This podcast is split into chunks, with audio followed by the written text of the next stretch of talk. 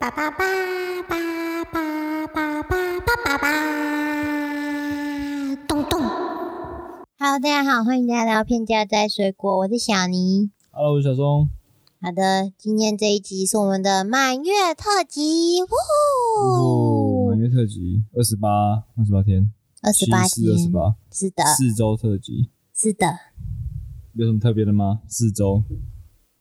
还没腻，还不错，可以啊继续还。没腻哦，有点腻耶，你腻了吗？我觉得你我们现在腻了，因为我们现在是随时都要准备完结篇，完结的那集。真的那吗？开玩笑的，还可以啦，还行。就我本来很希望我们至少可以做个一季十二集。一季是十二集，对呀、为什么？三个月，对呀、还好久哦，还有八集。还有八集。突然气氛突然变得有点安静，我们不是今天才说我们要精神抖擞的完成这一集吗没？错，我们上一集真的是超级没精神，回去听真的觉得不行，就是越听越觉得匪夷所思，就这两个人到底在干嘛？有两个在扛的，也不是就是很很想睡啊，上一集想睡，是很让人想睡，还是听起来这两个人很想睡？就就是很精神很不好。我自己听我都觉得我精神超差的。就那边什么哦，接下来我们要介绍一部电影，对，那这部电影就我天哪，怎么会有这种声音呢？就这种声音到底到底是在干嘛？我 不知道啊，其实也还好啊，反正就但我觉得我上一集还不错啊，蛮好笑的啊、蛮好笑的啊，那大家觉得好笑就好。嘿嘿，然后另外也听说蛮多朋友在反映我们的杂音太多，对不起，没有啊对不起的意思，对，就尽量录杂音，就管他的，反正就是，反正就是这样啊，对啊，我们就录好玩的啊，不然想怎么样，对吧、啊？多专业，多专业，对吧、没有啦，我会在努力的学习怎么把杂音修掉。对啊，如果小尼的承诺，你放心。来听这个 podcast，然后听到有里面的人居然在说，啊不然要怎么样，好像有点不太好。那我们先道歉好，对不起，对不起，不，够有诚意耶！再一次，抱歉，我我很抱歉，对，诶、我觉得哈，你再这样子继续愤世喃喃嫉俗自的默默的讲话的话，我们的粉丝会跑光光。不对，我们有粉丝没有，我们？有粉丝，我们其实自始至终都是两个人，然后在这边对着一片空旷可能都是我每天听十遍，这样每天早上第一件事就是打开 Apple Podcast 听十次。对就是我们就像什么那个什么作家的第一本签书会，然后一看底下一个人都没有，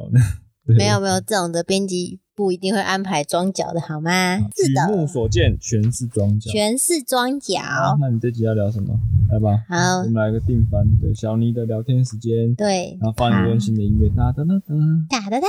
哒哒哒哒哒哒哒哒哒哒哒哒哒哒哒。好。哦，对不起，好。首先呢，就是要跟大家再提醒一次，为什么我是小尼？我其实全名是费里尼，废物的废，里面的里，泥巴的泥，请大家记得。那如果你喜欢片价摘水果的话，也也请把这个节目分享给你的两个朋友，真 是超闹了，每次都要再重复一次，拜托嗯拜托。。那如果你 喜欢的话，也可以帮我听十遍，我我自己是每天都要听十我们刚。才才在怀疑说根本没有人在听，所以如果你喜欢的话，你要先想想你真的存在吗？存在呀、存在呀、每一个 听片架摘水果都是我的衣食有没有可能你其实只是我们两个的幻想？不要啦，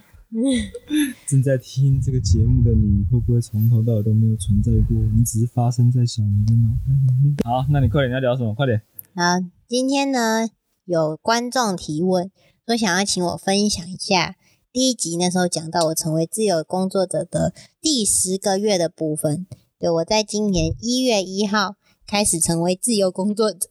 其实小松也比我更早就是一个自由工作者。对啊，我一直都这样。没有啊，没有一直啊，就是我一直都有自由工作者的成分。对对对，但是，嗯、我跟小松比较不一样的是，我其实原本没有想要成为自由工作者，但为什么我成为自由工作者了呢？就是归因于不可以骂老板。好，归因于不当自由工作者不可以骂老板，但你当了自由工作者也不能骂老板。也不能骂老板，没有啦，就是，嗯，你要想是不是？现在是有什么很沉重？你要开始想，想一下怎么样才不会得罪人。脑袋中每一个老板，然后都很想骂。没有没有没每一个都骂有。，每一个人每一个老板都我都有学到东西。天啊，这这这这我们要聊这个这个，因为我们就是一个相认的频道。请问你现在是在面试下一份工作，还是你在录？可以的话，也可以寄工作职缺到费里尼的信箱。对，这个之前这个从毕业之后的每一份工作经验，都让我学习到很多。对，那除了跟同事们待人相处的一些环节之外，我也很努力在每一份工作当中掌握不同的工作技能。哇，你好会面试哦！你没有面试过不是吗？没有，我还是有啦。而且其实我不知道，其实都不懂。就有时候在看到脸书有些朋友在比较专业的朋友在分享什么怎么面试，我都觉得哎、你是不是要说那个 那个那个？没有啦。总之我是不太对我是比较随性的人。那随性的人就是随时都准备好要饿死。啊好的，但我要讲的只是，就是现在这个秋风飒爽的时间，刚好非常的适合思考明年的去留的问题。我为什么讲话节点要这么重？好，不管，就是我那时我去年也是在这个时候，差不多就觉得，嗯，自己的身心状态跟跟钱包已经差不多足够了，可以开始思考明年就是。暂时脱离公司的的庇应，尝试自己努力生活看看。对，但那个时候呢，嗯、想离职通常都会经历几个几个步骤跟进程。你进程是不是之语？对不起，然后思雨，哎，不要这么凶啊，搞不好我们听众有一些朋友们是，好，我看一下 From Hong Kong 就就凶吧，就凶 from 吧。Macau, from China，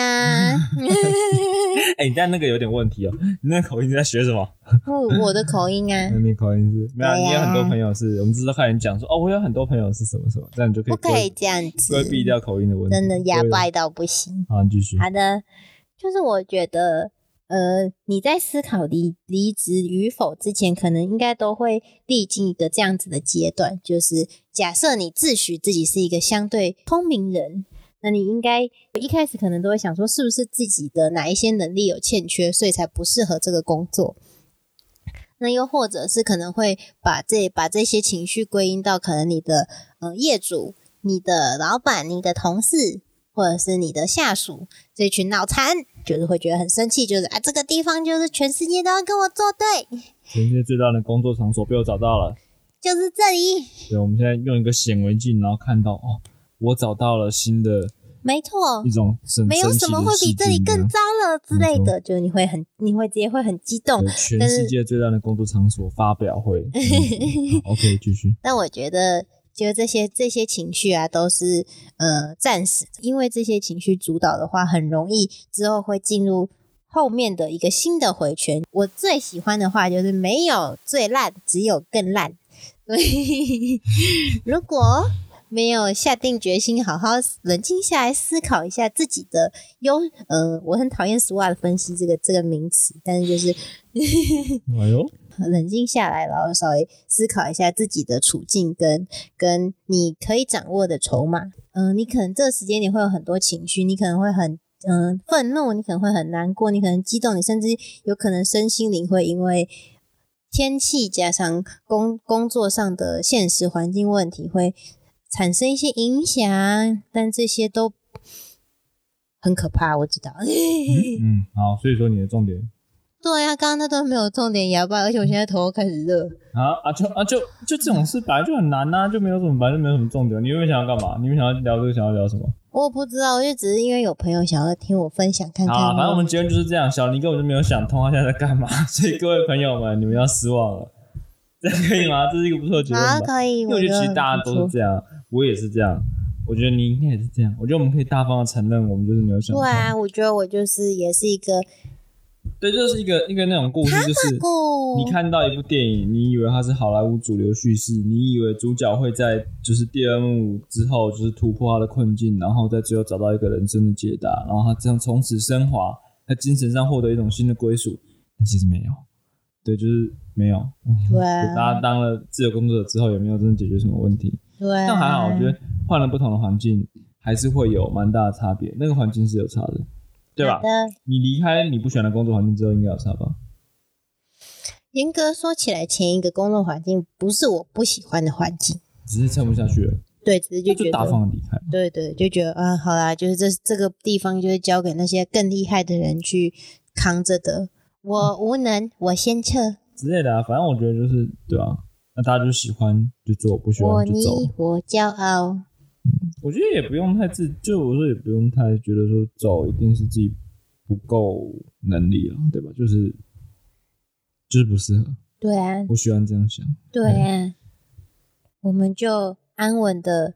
尝试找到下一个更适合我们的人，好吗？真的、啊，你看大家在交男女朋友或者在什么时候都会在想说什么哦，要找到一个对的人好难哦，对啊，找到一间对的工作环境也很难啊，理论上应该是一样难的。应该都很难啊、对啊，哎、你看，真的找工作就像是这个，一定是一个很烂大街的例子，对不对？就的比喻，对不对，就是觉得哎，找工作就像是谈恋爱一样。你看，你不适合，你要离开，你要离职，我们不适合你就要面临各种情绪上的，就是哎，觉得哎，我对他好内疚，或者啊，他其实人还不错，但是是不是我能够找到更好诶是是要讲什么的？啊？没有，对，就觉得哎，他也有很多优点，或者哦，他照顾了我这么久，我这样离开，对他当初那么，他当初那么破例提拔我，真的这么信任我，我们在这一起度过了这么多好的时光。对啊，那我我在这里也做了这么多有，就是累积了自己经验的事情我，我离开会不会对他很不负责任？对，那这样子对这些当初提拔我，然后鼓励我啊。挑战看看的，呃，这里的人 blah 了。blah，对，但是一个爱恨交织。好了，随便了，我觉得这个题目不太适合我，对不对？好啦，我们可以结束了。对不起，我就是没有办法给出有建设性意见的仔。那你们你 这个仔，你们是不是想要讲一点好笑的？不，你们想讲一点心灵层面的东西，我对？们想讲一点鸡汤，但我好像不适合煮鸡汤。你有煮过鸡汤吗？有片价煮鸡汤。好，我们从第五集开始，我们叫做片价煮鸡汤。煮鸡对汤，那这是因为你知道最常碰到的状况就是我们的朋友问我们说片价摘水果到底是什么意思啊？没有意思。没错，我们至今还在想想不出来，所以我们决定下一集开始做片价煮鸡汤。大家之后要记得下一集开始要听，要记得在 Spotify 上面搜寻片价煮鸡汤。不要那如果不是搜寻这五个字，就会找不到，不要煮鸡汤，鸡很难画，很难什么很难画。哦。水果我会画，鸡我不会哦画好，OK。哎，说到水果女人画，大家应该知道片价在水果那个那个图，就是除了那个水果之外，都是我画的。没有，还有那个题字，题字哦的题字也是小妮写的，最好看的两个部分是我画其的。他都是我画的，对，都是我的随笔涂鸦。那大家可以看，大家就知道我喜欢哪些电影。对，我们可以之后再好好来聊一下，我觉得这也是不错。这个应该可以成为之后六七八九十十一十二集的主题，这样子，我们就每一集稍微碎嘴一点。本来还说要一人一半，最后他一个人画完对，原本。他们原本我们两个说要一人画一半，但结果我画就越画越起劲，我就一步一步画，就觉得哇，我画这个觉得天啊，我还有好多想画，就还有都喜欢的，我就一直画一直画。然后最后小云就说啊，说啊，反正没关系，啊，你画就好了，然后就就都给我画了。结果就变成最好看的水果草莓跟最好看的题字是我本人，没错，其他那些不三不四的都是我画的。真的。OK，好，没关系，那我们就来进入今天的水果七号，水果七吧，对吧？哎，好好尴尬、哦，因为每次讲到这个还是觉得很尴尬、哎为吗？又起，好是没有没有没有不行，对，反正就 由不得你不行。好，我们今天要聊的是你他妈的也是。完蛋了，我是不是要把这些脏话的部分剪掉？这样就会没有片名，对，我们没有片名，就会变嘚嘚嘚嘚也是。嗯。也是对啊，这个你你他妈的也是，好，我们就直接从你他妈的也是开始吧。你他妈的也是是台湾片名翻译的没有错啦，但好像英文片名也相去不远，对不对？And your mother too，这样就是其实应该应该中，我记得原文片名应该也是那个意思啦，就是啊，嗯有啊，马的兔原文片名好像就是反正你妈也一样，这样。哦，对对对，然后台湾片名把它翻的更脏话一点。那这个片子呢，其实我知道知，嗯，因为 Kimi no Ogasamo，对我啊，就是在想一下这我们不知道怎么翻。对我之之前有稍微在脸书跟朋友聊一下，其实知道这个片的的朋友应该还蛮不少的。对，他是爱方索克朗，就是墨西哥三杰之一，没错，对他的电影，对，唉，他这是他两千零一年的作品，然后那个时候有录威尼斯主竞赛，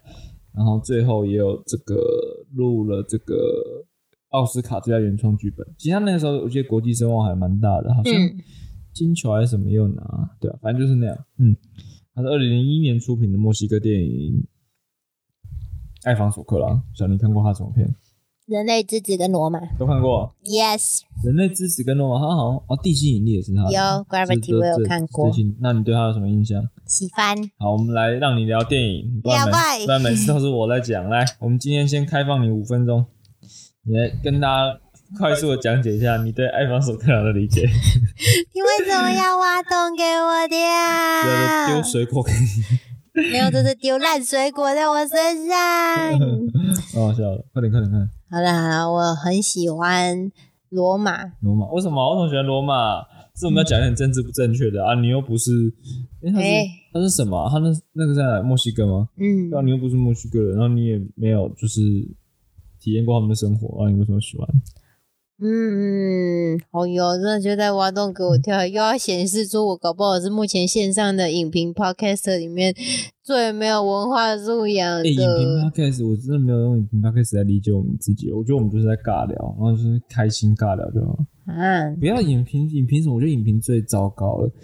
请大家绝对小松说影评最糟糕的，对我，我非常不喜欢影评这个 mark 啊，但好了好，我知道超级超级有问题的，因为我我啊，好好，我知道我不能，我我不太适合这样讲，对我很多身份其实跟影评有关系，但是啊，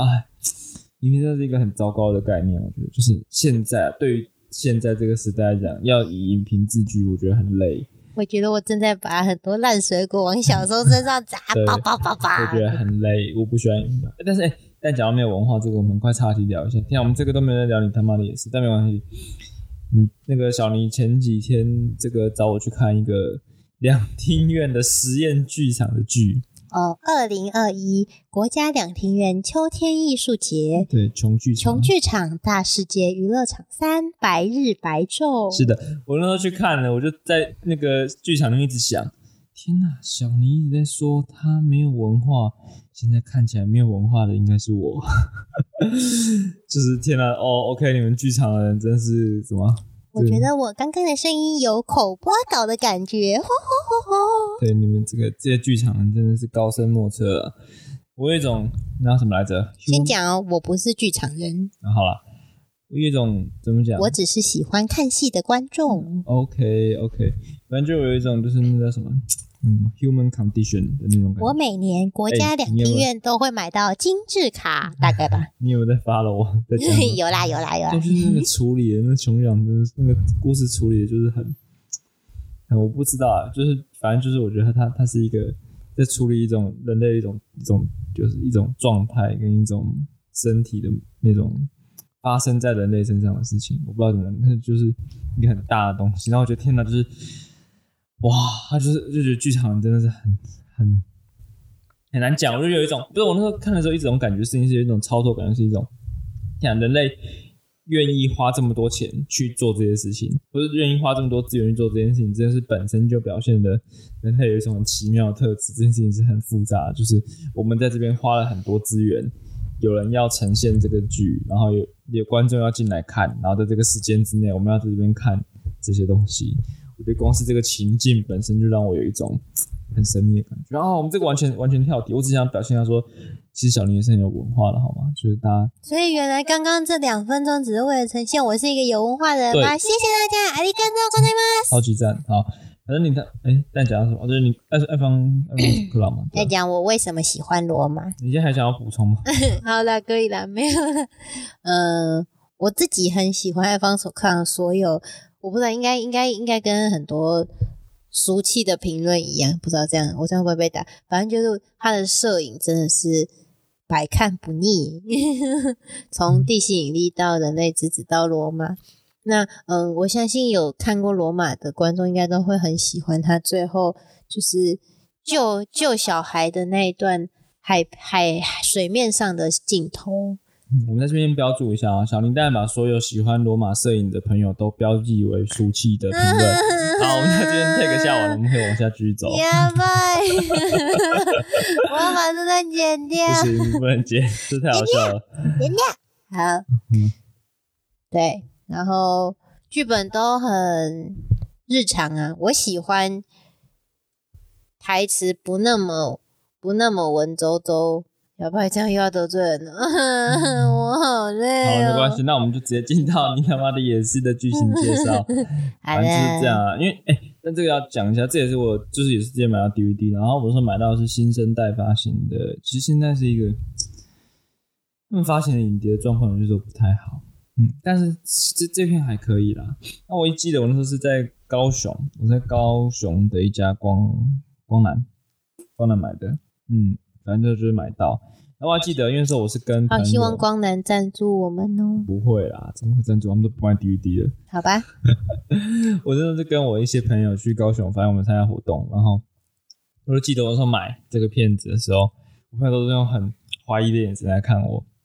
因为它封面就是男主角跟一个女配角在做爱，这 就是一个很很像是，但是我们的艺术电影都有时候会有这种成分，就是你说他就是有一些很激烈的表现，对吧？但是我朋友都用一种天啊，这个人是在场这个商场买了一片三十九的小黄片要回家看吗的那个感觉。网络上挡咯就有了，为什么要在这边买给全世界看？你买三十九块小黄片，对对，大概是那样。好了没有？他剧情就是在讲说，呃，有两个在墨西哥有两个家境算富裕的年轻人，胡利欧跟登诺。真是太让人羡慕了。他们一个家境很富裕，一个应该比较中产一点，就反正就是有点有点落差，但相对来说都算是生活无虞。然后他们都整天在跟女朋友打炮，这样就是一些青少年。但他们的女朋友呢，各我打炮是探索青春期的，对对对，探索青少年的性欲，然后性欲，对耶性压抑，然后不压抑，对，这两个人不压抑就整天探索。好，整天探索呢，他们就探索到他们的女朋友，就是刚好各自都出国之后，这两个人在家里面就很无聊。对，他们两个男的，就是难道要无法压抑性欲难道。要互相探索吗？没有啊，他们就是对他们，诶，也是有一些什么一起打手枪，但是那个就先不管。反正就这两个血气方刚的青少年，他们在派对上面认识了一个很美艳的少妇，然后呢，路易莎，对路易莎，然后这个他们就跟这个少妇就是聊天，然后投缘，然后这个少妇呢却刚好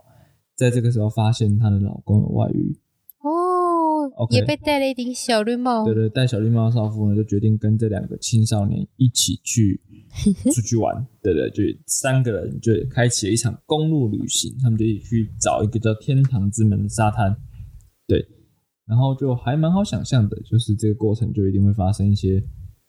擦枪走火的状况，对对对。冰冰冰对，冰，大致上是这个样子。反正故事大概是这个样子，对，然后还蛮好玩的啊。啊好，反正就是呢，怎么讲？反正就是，对，就这样，就他们就一起出发去旅行，OK 吗？OK，好，那他们出发去旅行呢，就会三人行对差必有我师焉。擦枪走火，这样各种擦枪走火。对，嗯，其实光是用听的会觉得它好像是一个有点无聊的青少年性喜剧，就是我说嗯从故事的背景，那它的第一个特色其实是这个开场的激烈性爱，呃，这个倒倒还好，哦，这个因为性爱是一个重点，就它有一些真的很激烈的性爱的的展现。对，那它这个这是一个这是一点，就是你会觉得说他他对于一开始对于那个性的张力这件事情的的带入的成分还蛮高的，就是你会发现你马上就被吸进去，因为它的开场就给你这么强的东西。哦，对，那但比较大的重点其实是她的女主角的表现，因为常常我们说我们看到类似的这种青少年成长的性启蒙电影，那会有一个女就是比较成熟，如果有比较成熟的女性，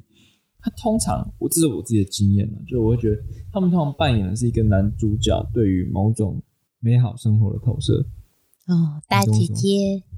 嗯，有时候不一定大姐姐，有时候可能是同辈，但是那种女生扮演的那个投射是有一点僵僵硬的。我觉得那个僵硬怎么讲？因为我觉得这个其实也不限于在性喜剧，它在很多地方都有点常出现，甚至后来好像我记得有一些时候还有一些词在形容这种这种女性。嗯，可能不同的状态里面不一样啊，但是比如说怎么讲，就是有些时候你会发现说，一个一个角色设计，它很长时候是为了要满足某种既定的想象。我的意思说，男性会希望怎么讲？就是虽然男就是很多时候这种故事里面男性是不成熟的，不成熟，但你会发现，女性的成熟是为了要满足男性对于男性自己从不成熟到成熟的转变过渡的过程。你懂我意思吗？女性就这个时候，那个女性角色的成熟，只为了满足，就只像是让这个男的可以从阶段 A 走到阶段 B。但所以它其实有点像是呃一个指标，就是这个人从不这个男性从不成熟走向成熟的这个不不不不，这跟这个电影没有关系，我只是拉出来讲一下这件事情。哦你你懂我意思吗？嗯你有你有你你有那个对，就是我们有在聊同一件事情吗？有吗就是？我现在说，就是有些时候 有些电影的那个阶段转变这件事情有点无聊的原因，是因为他对于女性的预设，就是他对于啊，因因为讲性别很难跳过，但其实就是这样，因为他就是他对于那个女性角色的预设，其实只是为了要满足一个男性阶段的转变，嗯所以就算这个时候我们看到男性相对不成熟，女性相对成熟，但是也没有跳出原本的那个转换的框架。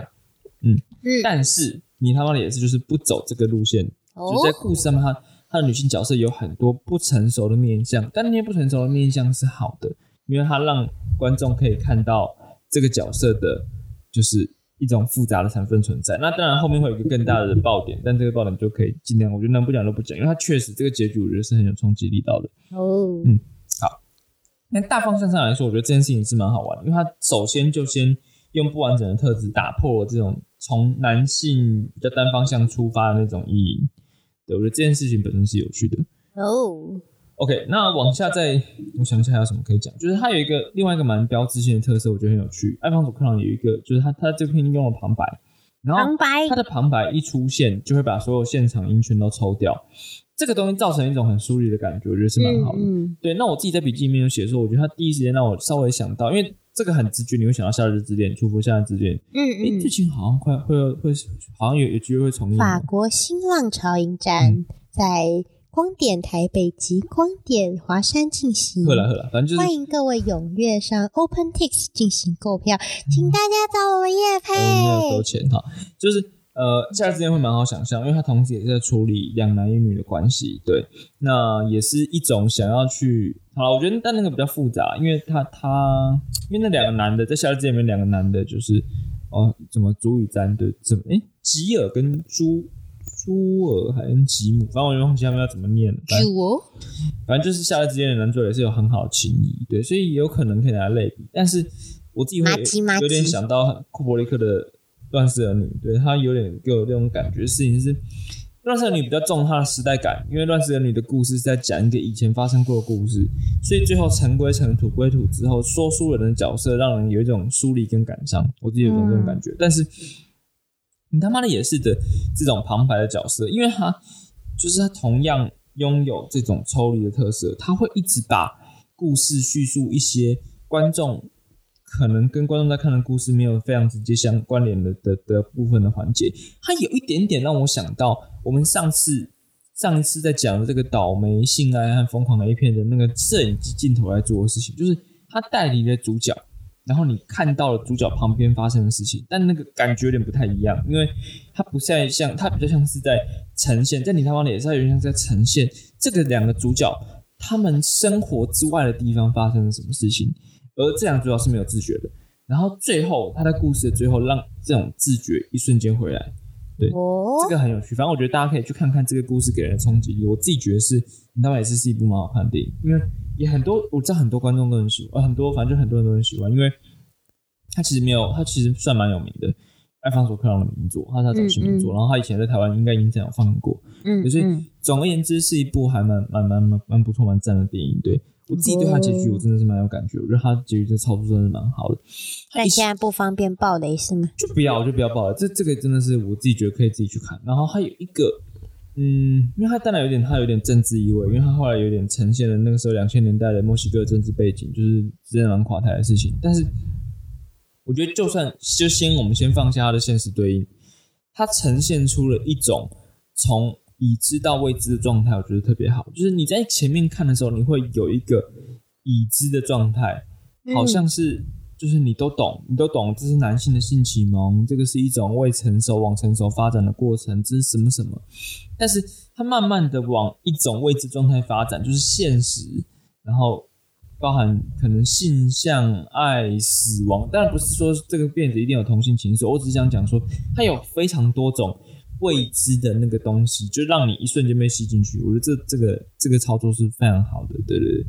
你他妈也是是一部我最近在看这么多 DVD 里面特别让我有感的影片，就真的有一种哎，我捞到这个是一个好事，对对对，哦，还蛮赞的。搞不好是你这阵子摘过最甜美的一颗水果。我对小林很执着于水果这个比喻，实在是有点头痛。我觉得把一个没有意义的事情做到最好，那这件事情就会变得有意义。嗯，好，反正就是这样，大家可以去看看，我觉得还蛮好。我要找贯彻摘水果精神。嗯，可以找来看看，我觉得是是真的蛮好的。我好像重复这个词，对，对啊是真的相当的你讲了三次了哟，相当的不错。对你他妈的也是，还是你只是想要一直讲你他妈的也是？在哎呀，爆音了，我再把它修掉。你在凶几点的？对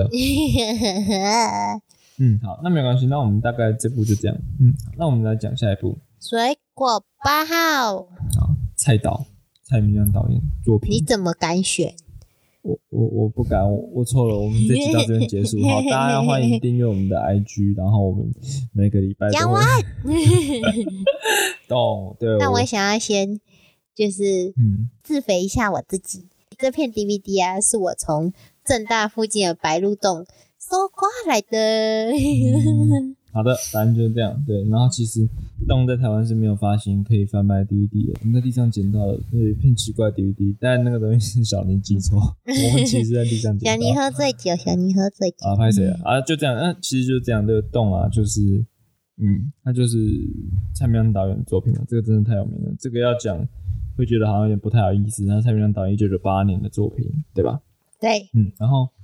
也算早期，还算蔡导早期的作品。然后他是，我想一下，他那时候有录坎城主竞赛，嗯，拿到影片费比西奖，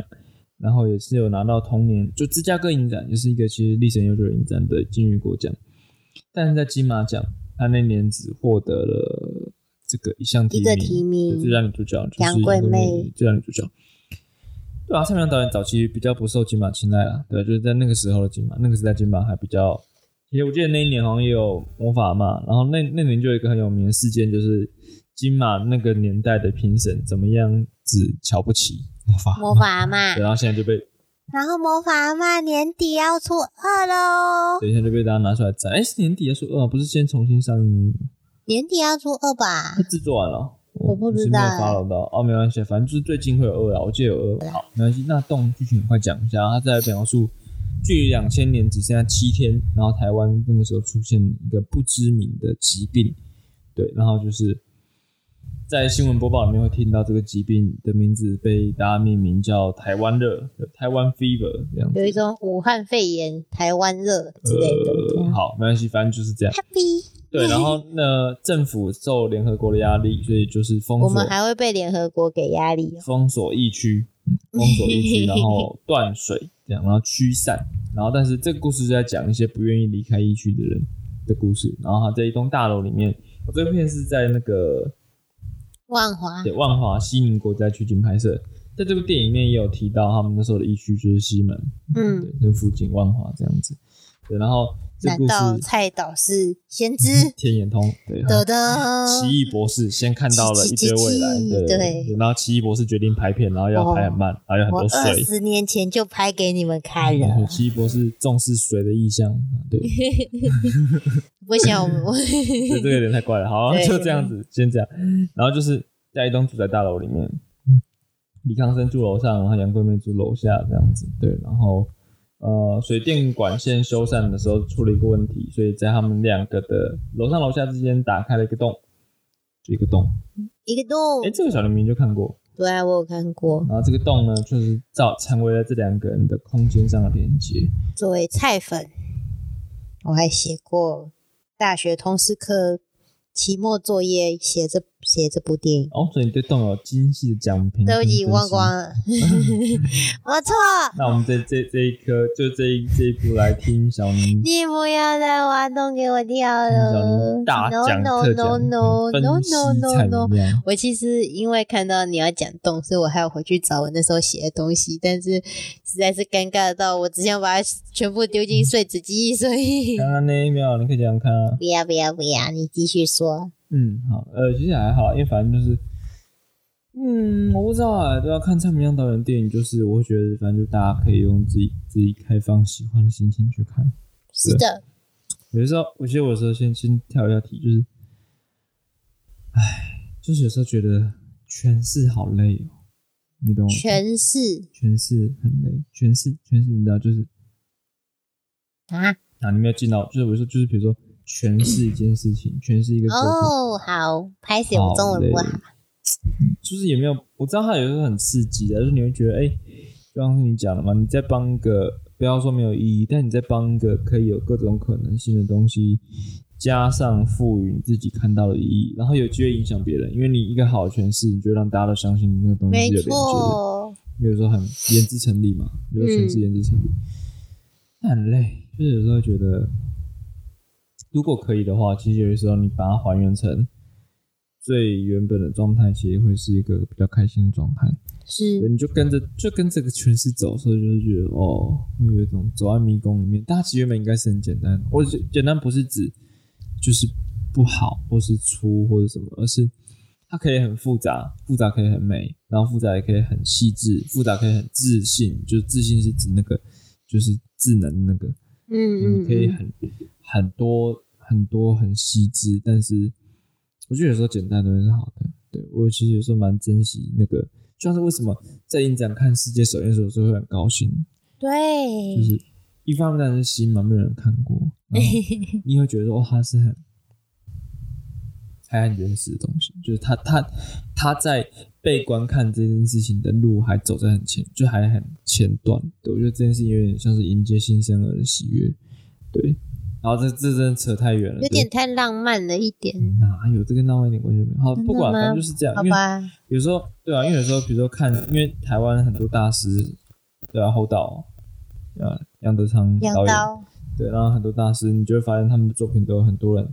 前面都已经有全部的解释都摆好了，然后还有很多质疑这些解释的解释，就会觉得，唉，没有啦，就是这样，就是你太晚进来进来这个圈子，你就会觉得很多事情好像全都已经有答案了，然后答案的答案也有了，答案的答案的答案也有了，对，就是你根本不知道自己要干嘛。好，我不知道这个东西有点太那个了，但我觉得有时候会觉得有点没有不行，但就有点累，好吧，就有点累。这个我插不上话欸。我不知道啊，反正就那样。好，那这个故事其实我自己觉得，嗯，然后现在开始要变进入我的版本，是不是？对啊，你在给出你的答案。也还好，因为我觉得、啊、就其实蛮补，但就是会觉得说，今天讲一些好玩的东西啦，因为它一开始有一个全黑画面，然后就开始背景音开始介绍这个疫情，然后我觉得很好玩的事情是它的背景很多都没有什么，就是有点乱七八糟，nonsense，就是胡说八道的感觉。哦，我我记得我一会儿都看旁白，就我看那个结尾的 roll 卡，好像它的旁白有一些是什么呃，其实也是蔡导以前常合作的一些，像什么陆毅金啊、陈嗯香琪去录的。嗯嗯，然后有一个我觉得特别幽默，就是他有一个电视旁白是讲泡菜面，泡菜对，面他在讲说我们要，，kimchi noodle，你还记得吗？有我记得，我很喜欢，对他在说我们现在来教大家做一个我泡菜面，就是爱这一种。是爱这一味，是不是？对，然后说你就准备这个任何一种泡菜泡，菜，对啊，你要这个四川泡菜啊，你要什么韩国泡菜啊很都可以多泡菜，你要啊。台湾泡菜，甜甜辣辣 都可以。对，然后你要这个面啊，也是任何一种泡面都可以啊。你要什么王子面啊什么的，反正就是泡菜面。OK，然后你就觉得真的太胡诌了，就是，然后但角色没有反应，角色都在做自己的事情，所以就会觉得嗯，那是一种很奇妙的状态。就是但我有做过泡菜面，好，我们这边用三秒钟的沉默来回应这件事情。OK，没有了，对，就是这件事情蛮好玩，它有一种都会人的生存状态的感觉。那但我自己觉得最好玩，就是因为动它是一个有点歌舞片成分的电影嘛，还有很多嗯劲歌舞，然后是格兰的歌曲，嗯嗯，对，然后就啊、还蛮多，还蛮好玩的，对对对。然后，嗯，就但我觉得比较好玩的事情是啊，这个诠释也是有一点，但我不确定。就我觉得早期的蔡明亮导演跟现在蔡明亮导演有点不太一样。早哦，我一直都是这样觉得早期蔡明得。亮导演比较黑暗，不太黑暗不太好，反正他他比较他有很多很尖锐的东西。现在还可能还是看得出来，但我反正就是早期有一种很对于这个社会跟对于人生有一种很很冲击的的观点。但因为人人年轻的时候总是比较 也可能，因为你看，你就看早期的评论，就会看到，比如说文天祥老师等等，他们会辩护说，其实这种东西反而更有一种看得到温暖或者什么力道。但是我觉得先都先撇开这些东西不管，就是早期他的影像风格真的是相对来说比较，呃，姑且说就是它有一个双面嘛，它有一个复杂性存在，就是它的绝绝望跟希望是绑捆绑的很紧的。你所谓的早期，大概可以追溯到那因为我觉得，我一直觉得，就是你到到天边一朵云，其实都到天边都还是有一朵云那种感觉。嗯嗯嗯反正中期啊，我这样觉得反正那个阶段就是，对对对，但其实是很很很有一种那种压力存在的。呃，我自己觉得这种最有趣的地方，其实是在他的歌舞桥段跟他现实桥段的转换。因为你会发现说，就是他歌舞桥段是从女主角，好像其实，在片中的洛卡他们是写楼下的女人啊，反正就是杨贵妹那个角色，她的主观出发的。然后，嗯，刚刚讲他的歌舞都是有一点，我们那时候就是很多人说低线嘛，他就是有一点。呃，就是他并不是真的这么铺张奢华，嗯但他有想要表现出那个幻想的元素，嗯对嗯，但他可能就是比较简单，然后他会用现成的简陋的场景，然后去去制造那个反差感。但是我先不管，就是这个歌舞的呈现怎么样，它跟现实、跟动这个故事的现实对照的那个切换，我觉得是蛮好玩的事情。就是你观众你会发现到歌舞桥段在转移你一个身为一个观众对于这个故事的注意力。比如说这个故事出现了什么点，一个节拍，然后歌舞就跟上出现，嗯所以嗯像是这些角色心中的幻想，对，但它同时也是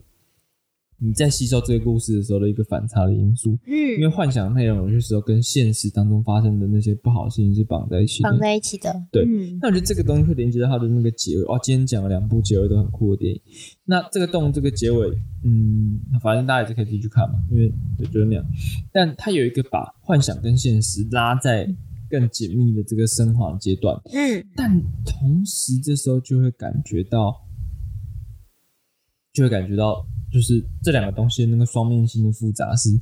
在这个电影里面被呈现的蛮清楚的。嗯因嗯为你会同时感觉到说，这两个事情结合为一的时候，他他把原本独立的那个因素的互相渗透又拉得更密了。就是幻想不一定是美好的，因为有些时候嗯我会会反而会想到那个，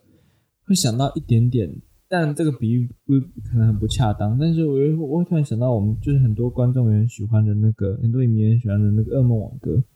嗯，对它的它里面对于幻想的呈现是很有伤害跟侵蚀力的。是的对，而且那个导演他其实有一个说法，我自己觉得还蛮喜欢的，就是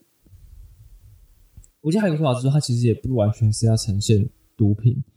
他想呈现的就是幻想，就是、哦，就是那个幻想嗯基于你的现实存在，你会发现故事里的每个人都需要一个幻想去让他们的现实能够继续运作下去。对，而那个东西是扯不开的，就是有些人要靠毒品，有些人要靠相信之后会有美好未来，有些人要靠电视，反正就是那个东西是是绑死死的绑在一起的。嗯对，就是这些幻想是这些角色需要的最大的毒。对对对，所以幻想本身才是毒，啊，我不知道，我不是有点忘记它的完整诠释要怎么诠释，嗯但我觉得那个东西是一个这个概念还也蛮有趣的，对，是一个蛮蛮有张力的诠释。嗯但我说就是 OK，但就在动里面，我觉得不能够直接绑在一起，但是他那个感受是有一点点这种感觉，就是就是这些歌曲、这些歌舞给了这些角色一个精神寄托，他的结局表现也像这样，因为你会觉得好像是一个有点温柔，然后两个人找到了连通彼此的方式，但他同时也是一个很大的绝望，就是在现实其实是没有办法做到这件事情的。是的，对，所以你会同时去思考这两这两个面向同时存在的这个复杂性。我觉得这是一个蛮有趣的启发，就是你对于一个生活在当代的人，然后你同时意识到你需要温暖陪伴，又需要什么什么，但你同时意识到很多事情你真正跨越那个界限是不可能的。嗯嗯，你跟一个人是不可能有完整的互相理解，你只能不断的在这个过程当中摸索，嗯然后互相伤害，你就是不断的在这个过程当中互相伤害，所以你要认可那个那个东西，嗯认可那个爱跟认可那个互相伤害，或是你可以不要，你可以自己，这样反正就是这个不是这边不是要鸡汤说要跟大家讲这样是好，这样是不好，我只说就是那个感受是很复杂的。想说我前面才在说我不擅长卖弄鸡汤，然后你现在在这里给我一笔鸡汤是什么意思啊？好了，没关系，反正就是我我觉得看这个作品，对于那种悲观，然后被那个悲观洗礼之后衍生出来的进去它里面的那种复杂的想法，是蛮好玩的一件事情。嗯对对对，我觉得动是一个还蛮有趣的东西，在这在这个层面上来讲，就是它所呈现出来这种感觉。当然，它也包含了蔡明亮导演很标志的那个湿炉的被水浸湿的建筑的没错，好也喜欢哦，当地漂亮啊，对啊。真的。对啊，然后嗯，好，大概是这个样子。对，反正也是很推荐大家，呃，推荐大家买国外的，真是 买国外 DVD 来看我吧。在想说，哦我我想说，你想要让，我们应该是没有办法在天天路上捡到 DVD 啊，所以我们就是对。但但这我们是是是是看图书版，对吧？所以这也算是一个合理的。我们两个应该没有犯任何错，我们也不是去网络上下载，错的是那个卖 DVD 给我的没有了。我们，在白鹿洞出租店 出租，所以假碎碎啦。所以 是很合理。没有这样不断地强调强调说，其实我们真的，因为我很怕说我们这边一直在这边隐瞒，好像讲得像是我们在网上下载，不行，没有，我们真的没有在网绝对不可以上下载，下载蔡导的电影，对，对蔡导演很在意这个事情，对吧？没错所以我们绝对不要做不好的事情，对。如果还是最好其实还是能够看，就是如果只有希希望戏院之后会重新上，或是有机会啦。嗯我觉得这件事情是对的，因为你知道郊游，我其实没有在戏院看郊游，我也没有在戏院然后我就一直看过教育，在等，我想说之后应该会有机会重放，然后后来真的被我等到了前去年还是今年，今年我忘记忘记是去年还是今年，应该是今年。蔡明亮导演带着他去台大放，嗯，对，我还有今年我还有接到，就是我还有看到蔡明亮导演的映后座谈，所以说就有一种感觉是 OK，这边放映设备没有到很好，但是我法喜充满，因为我觉得我终于等到蔡明亮导演认可的放映，那我在这边看，然后看到本人，对我觉得非常的开心，非常的感动啊！我想用一种虔诚菜粉的心情结束这一回合，真的，希望能够安全下庄。虔诚菜粉发喜充满，这就是虔诚菜天价摘水果两位菜粉。好了，OK，那就这样子。好，那我们接下来这个礼拜有要聊什么院线吗？哎、你是不是都没有看呐、对呀，好，那呃，最近看了什么？哎、我自己其实我先讲一个比较还好，我在 Netflix 上面看了一个纪录片，《鲍勃罗斯绘画的美好、背叛与贪婪》，谁没有看过 Bob Rose？就是那个在画画那个。好，我们这边在这边再加一就是那点绿色。个爆炸头说，我们这边再加一点绿色，我们现在在这里画个天空，这边想象这边有朵漂亮的小花，然后就然后就加画了一个超漂亮的花。对对对啊，其实那个纪录片不完全，因为他你看他的片名叫《美好背叛与贪婪》，但我觉得有点有点噱头啊，但也没有不行的，它就是他一半是在讲就是当时鲍勃罗斯的生平，然后介绍他一些故事，然后他是请他的儿子来讲，然后另外一半是要那他有教怎么把画画的跟他一样好吗？就是看他节目吧，对啊，屁！但他一直强调说他有帮助很多人真的开始学画画，我每次看完他看完 Bob Rose 之后，也的确都会想要来画画，但之后就是会再次被自己的手镯而震惊，最后把画笔丢到房间最深层的那个角落里，就跟我不知道大家有没有小时候应该 Disney Channel 都有看过动手玩创意，对 啊对啊，我不相信没有人没有试过在气球上面粘卫生纸沾 白胶水，没有试过的留言给我。OK。就这纪录片是在一半是在讲那个，一半是在讲鲍勃罗斯生平，一半是在讲后来他的名字被现在的鲍勃罗斯公司就是使用之后的很多相关的法律诉讼的问题。对，就是有点像是他儿子要出来做一个方案嘛，要去抢夺能够 我要把爸爸的名誉抢回来。之类的。那好，那这件事情怎么样就就先搁置，对吧？但不知道这个纪录片好像还是就会觉得可以谈，就会突然想到还是想要讲一下，因为它也算最近算是蛮热门的纪录片。对，那 Netflix 蛮多纪录片是蛮有趣的，因为不知道哎、我觉得章鱼嗯，找对啊，找哎，章鱼是 Netflix 吗？好像。，yes，嗯，对吧、嗯，想到就会想要讲一下，就是其实有时候在 Netflix 看在在 Netflix 上面看纪录片，就是一种像是在了解一下大家最近都在讨论什么的感觉。美国工厂也是他们的吗？对，对，嗯不知道，其实对还是看了不少。还有之前那些真实情感系列，嗯嗯嗯，嗯，对啊，我好像自己我自己对鲍勃罗斯比较没有什么早期回忆啦啊，有有稍微看一些其他的节目嘛。那这部片我觉得比较有趣，反而还是他在介绍他鲍勃罗斯这个人，就是他有一些介绍说，有介绍他怎么保养他的爆炸头吗？他很在意，他有他有特别提这个，就是他他其实很在意，然后还有哦我就等这个部分然后然。后他有他有讲到说他其实很会撩，对，哦然后他其实有点像师奶杀手这样。哦，对，对，就是什么什么，就是他会就是在节目上，他说他其实，在节目上会有故意用一些，因为他说在他之前其实也有画家画画的节目，然后他说是那些画家有一些人比较这个比较严厉或比较什么，但他包括就很在意他让人感这种生命的美好，然后用一种、用一种比较撩的语气讲话，对，对，然后就是会会这样讲，对，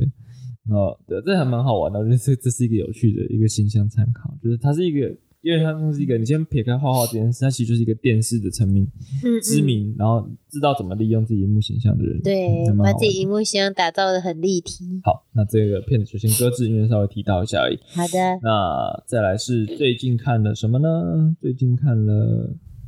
最后的决斗》，What？雷利斯考特、麦哇哦特戴蒙跟巴恩弗雷克、哇哦！朱迪康莫，对，哇亚哦！啊亚当崔佛。哇哦！哇，他这个怎么讲嘞？那这是那个全明星阵容啊，对，然后他是在描述十四世纪末的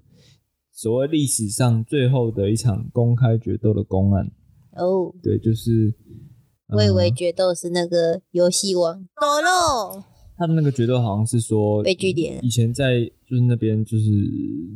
那个世纪的这个欧洲法律里面，就是有有一种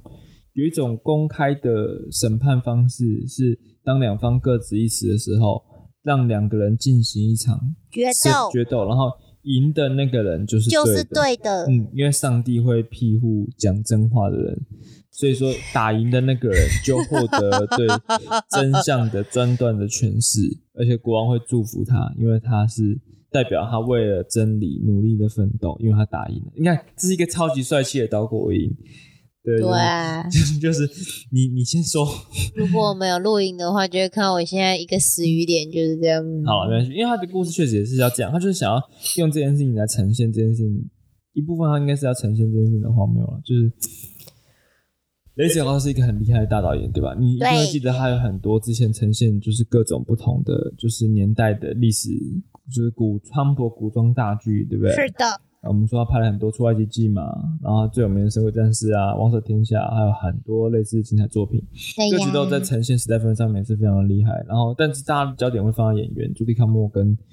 呃麦特戴蒙还有让崔佛。对，那当然演技个别的怎么样，就可以各自的去评论一下嘛。因为相信亚当崔佛的粉应该是最多的。，yes，亚当 Maybe 亚当斯，没关系，反正就是那样。OK，然后呃，我要讲什么？我要讲什么？我讲什么？哦，就是它有一个很大的特点，是它用三段式来表现这个故事。哦，其实严格说起来有点像四段了，它就是一个它有一个先有一个开场，开场就让你看这个决斗还没开打的状态，然后当然就接下来就进三段，麦特戴蒙的角色的说法，亚当崔佛的说法跟朱迪康莫角色的说法，他的故事就是在讲说麦特戴蒙这个角色是一个比较粗鲁的一个骑士，他很不得志，因为嗯他的领主就是班艾弗雷克，这带有点开他们的玩笑，就是 他们两个骂鸡骂鸡的嘛，对。他的领主比较宠幸亚当崔佛，亚当崔佛的做事的手腕比较高，然后饱读诗书，对，然后就是也比较有头脑，对所以他就觉得自己不被宠幸，然后很生气，然后他觉得他很很挺亚当崔佛，但是领主都不不宠他，还把他的可能，还把他原本应该是他的位置这个封给杨春风，哎呀，太糟糕啦！那让我们就很不得志，然后就后来就娶了一个，但他娶到一个很漂亮的老婆，然后又很聪明的一个老婆，对，然后但这中间很多复杂的过程在表现那个时代底下受限于那个时代氛围，所以大家都有一些不能生的地方，就是不管男性女性都有一点，但它的结尾会比较偏向女性的问题，但是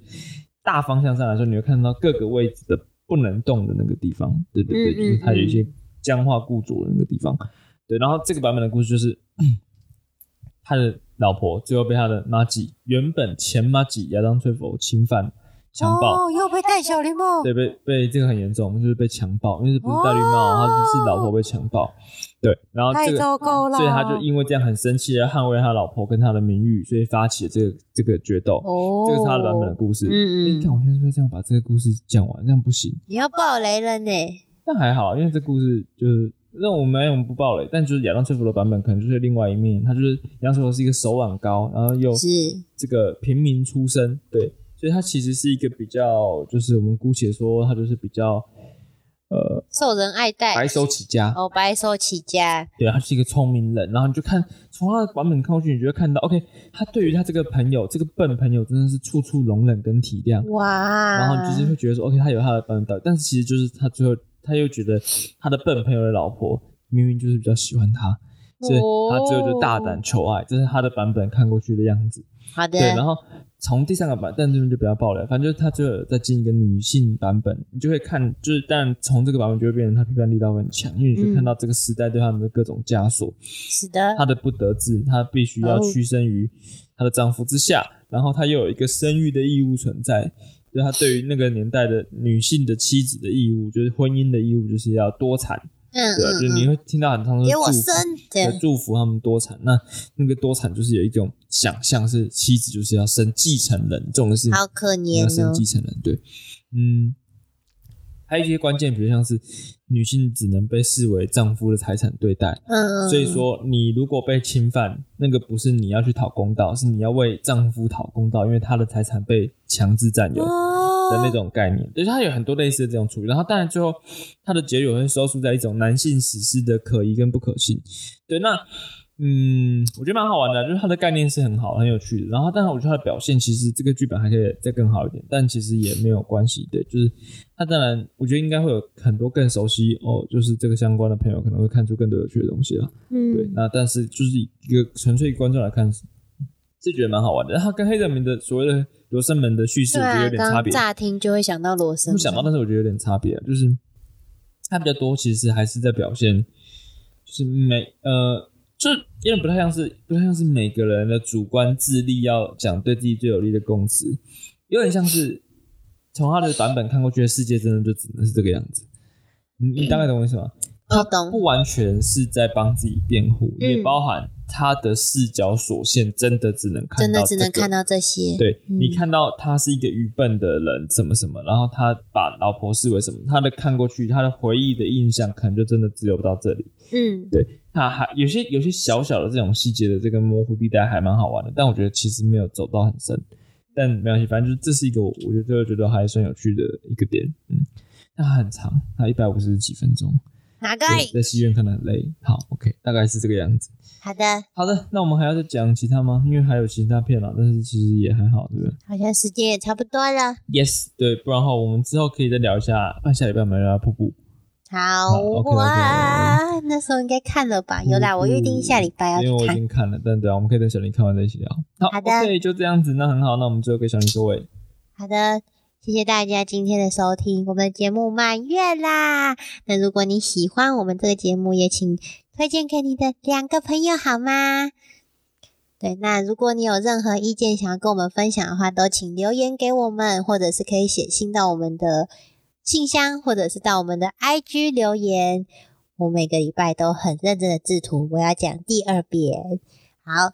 那就这样。那如果大家有想要听我们聊什么电影，也欢迎跟我们说。那等我们就下期再见，拜拜。拜拜。但我如果你们跟我们说，我可能也不会聊，但就可以讲了，好不好？可以讲，我们就鼓励他讲。我现在在看到小林可能用一种不友善眼神来看我，对，我们要鼓励他跟我们互动。我们要宠粉，充分啊，这哎、这个才是真正的中国用语吧？我知道啊，好，那那我们就以这个这个尴尬的状态结束。好，拜拜，拜拜拜拜